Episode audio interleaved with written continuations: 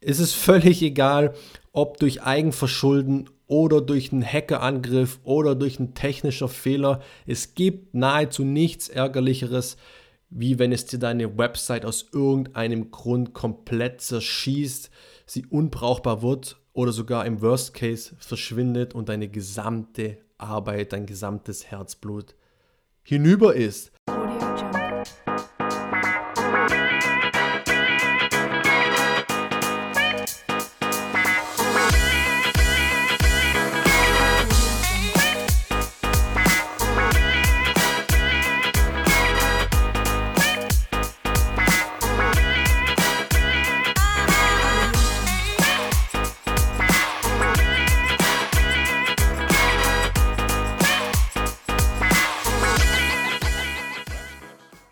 Ein ganz herzliches Willkommen zum Erfolg im Web Podcast. Ich freue mich riesig, dass es endlich wieder soweit ist. Es ist Mittwoch, zumindest wenn ich diese Episode aufnehme und präsentiere. Und ich freue mich riesig, dass du mit dabei bist. Es geht heute wieder um ein tolles Thema und zwar um elf WordPress-Einsteigerfehler, die du unbedingt vermeiden solltest. Ja, es ist ein sehr, sehr wichtiges Thema, denn es ist so, dass nach einer WordPress-Installation ein paar Kniffe notwendig sind, damit WordPress wirklich einfach auch schon zu Beginn auf ein sauberes Fundament gestellt wird.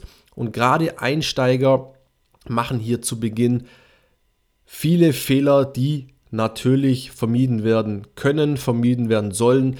Deshalb diese Episode also lass uns direkt einsteigen. Ich wünsche dir ganz viel Spaß und lass uns loslegen.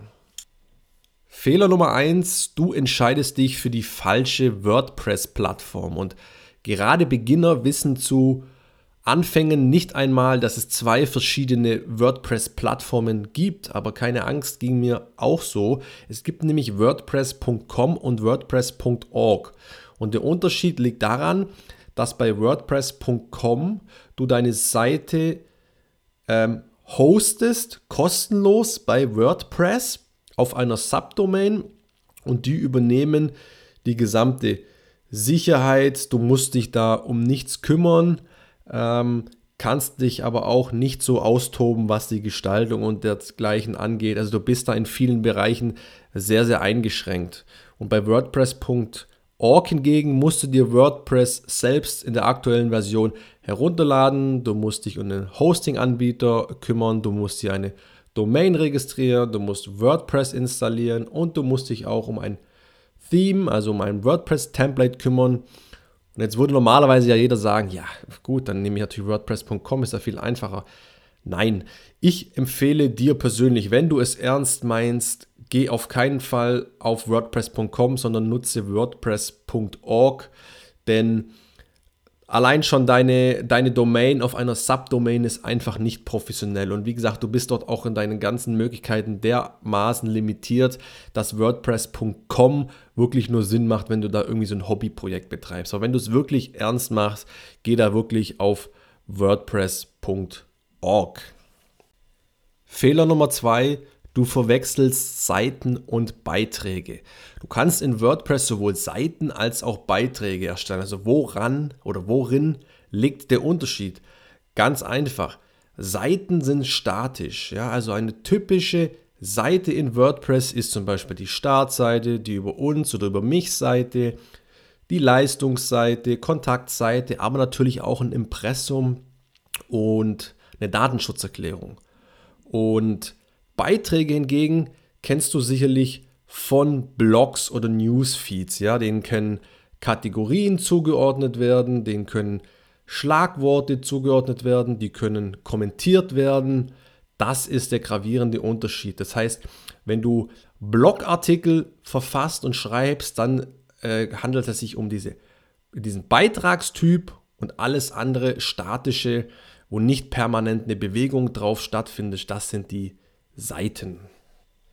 Fehler Nummer 3, du belässt den Untertitel deiner Website im Standardformat.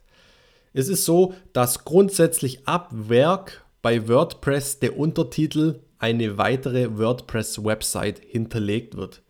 Und Ja, du vergeudest dort einfach ein bisschen Potenzial, auch in Bezug auf Suchmaschinen, aber es sieht natürlich auch irgendwo ein bisschen dämlich aus.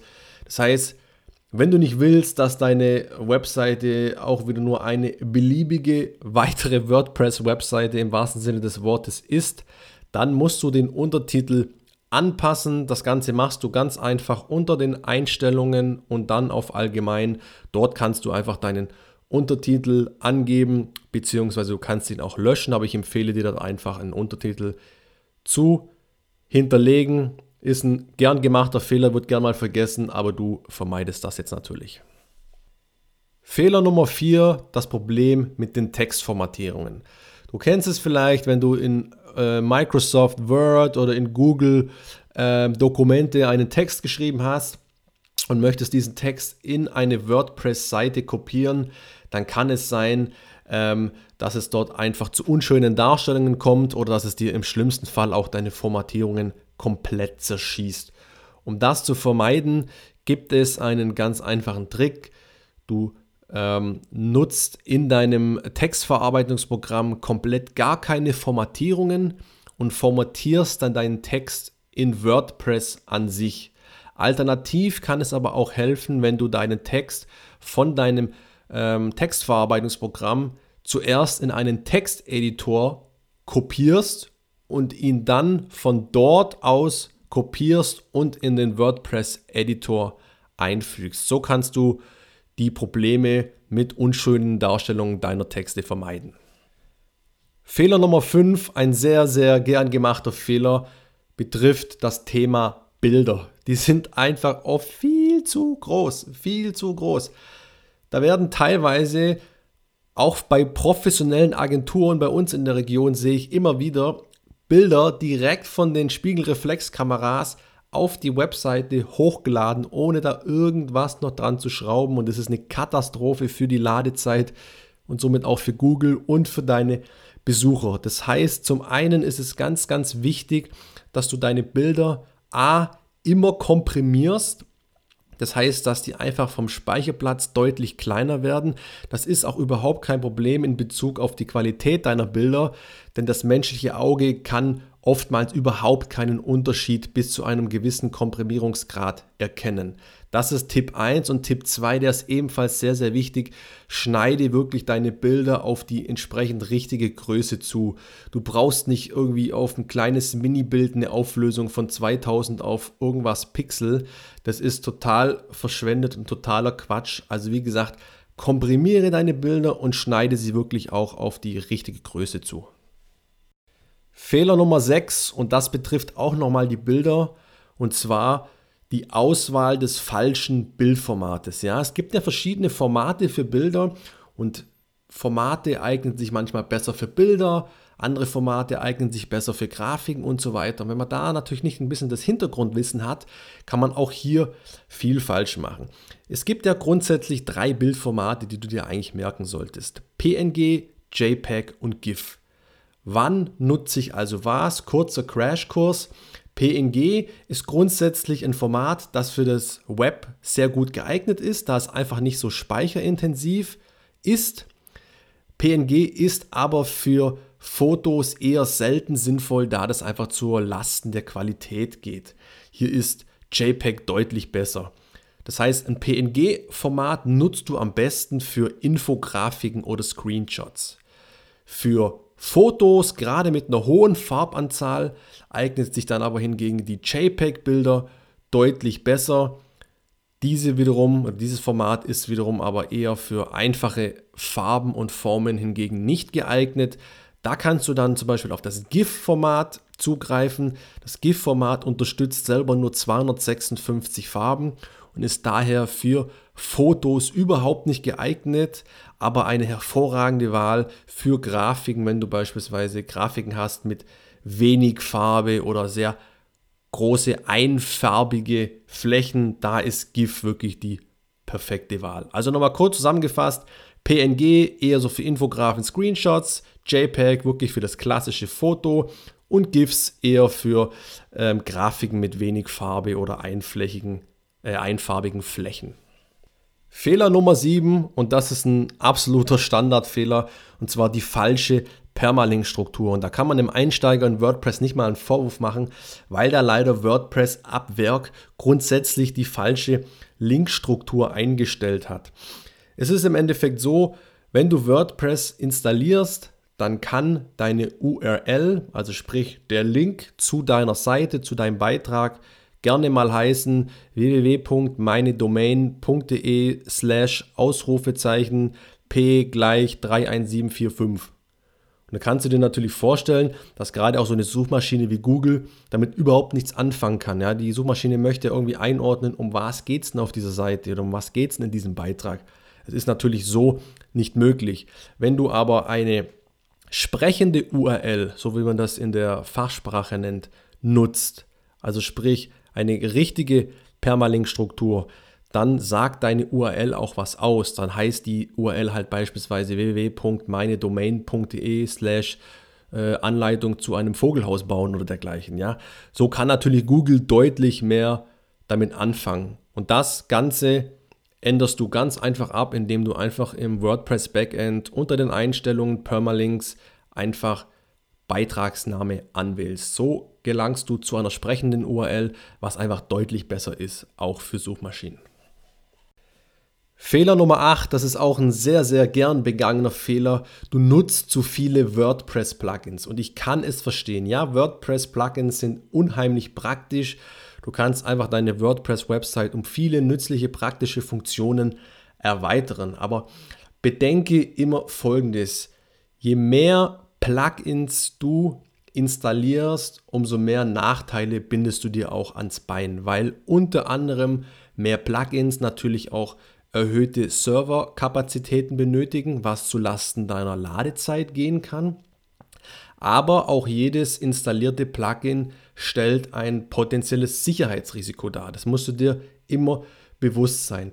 Das heißt, Tipp von meiner Seite, wenn du also ein neues Plugin installieren möchtest, dann frag dich doch immer, ist dieses Plugin wirklich nötig? Es ist natürlich oftmals der bequeme Weg. Ja, weil man kann viele Dinge wirklich auch händisch umsetzen und benötigt hierfür nicht extra ein Plugin. Und oft ist es auch so, dass in bestehenden Plugins auch schon oft Funktionen drin sind und ich müsste gar kein separates Plugin installieren. Also da lohnt es sich auch mal äh, abzugleichen, ob diese Funktion vielleicht schon irgendwo geboten wird. Aber wie gesagt, immer einmal mehr überlegen, brauche ich dieses Plugin wirklich oder kann ich das vielleicht irgendwie selber händisch regeln. Fehler Nummer 9, dein Benutzername lautet Admin ist ein absoluter Klassiker, denn der Benutzername lautet in den Standardeinstellungen von WordPress grundsätzlich Admin. Und ganz ehrlich, kein Geheimnis, das wissen natürlich auch Hacker und Leute, die dir was Böses wollen. Das Ganze dann kombiniert noch mit einem schwachen Passwort macht es einfach den Leuten unnötig leichter Zugriff zu deiner Seite zu erlangen. Denn grundsätzlich probieren sie es natürlich immer erstmal mit dem Benutzernamen Passwort und benötigen dann dadurch natürlich auch deutlich weniger Ressourcen, um deine Webseite zu hacken. Das heißt nochmal, unbedingt deinen Benutzernamen nicht auf Admin lassen, sondern selber anpassen und dein Passwort auch nicht einfach nur Test 1234 nennen, sondern nimm da wirklich ein sicheres Passwort aus Groß- und Kleinbuchstaben, Zahlen und Sonderzeichen. Es ist natürlich vielleicht ein bisschen komplizierter für dich auch von der Abwicklung, aber die Sicherheit wird es dir danken, also spar da wirklich nicht dran.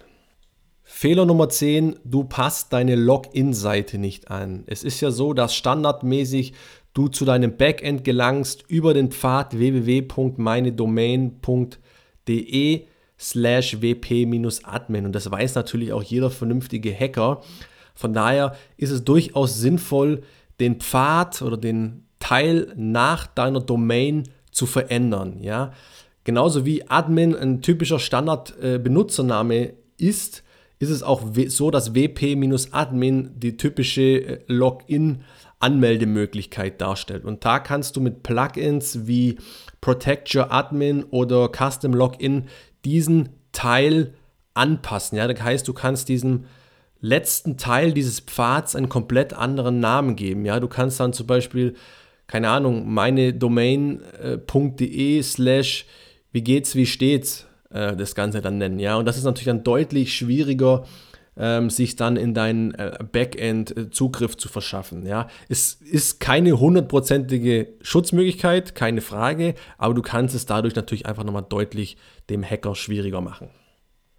Und last but not least, auch ein Fehler, der gerne äh, gerade im Bereich Sicherheit gemacht wird, und zwar das Thema Backups vernachlässigen. Es ist völlig egal, ob durch Eigenverschulden oder durch einen Hackerangriff oder durch einen technischen Fehler. Es gibt nahezu nichts Ärgerlicheres, wie wenn es dir deine Website aus irgendeinem Grund komplett zerschießt, sie unbrauchbar wird oder sogar im Worst Case verschwindet und deine gesamte Arbeit, dein gesamtes Herzblut hinüber ist.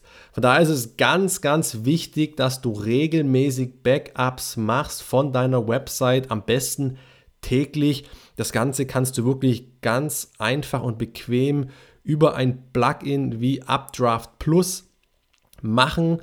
Völlig automatisiert werden dort Backups in deinem gewünschten Zeitintervall auch gerne direkt auf Wunsch in dein Cloud-Laufwerk wie Dropbox oder Google Drive geladen. Ist eine super feine, bequeme Sache, muss nur einmalig eingerichtet werden und dann läuft es und du musst dich einfach um nichts mehr kümmern und weißt einfach, dass deine Webseite sicher ist für den Fall, dass irgendwas mal passiert. Und jeder kommt irgendwann mal an den Punkt, wo man auf ein Backup zugreifen muss und dann ist es umso ärgerlicher, wenn du dann keins hast.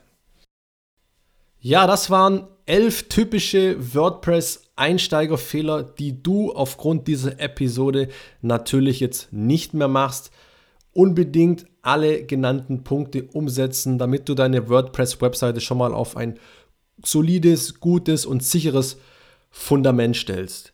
Ich hoffe, diese Episode hat dir geholfen. Wenn das der Fall ist, dann abonniere meinen Kanal, teile diese Episode, teile meinen Podcast. Ich danke dir auf jeden Fall für deine Unterstützung.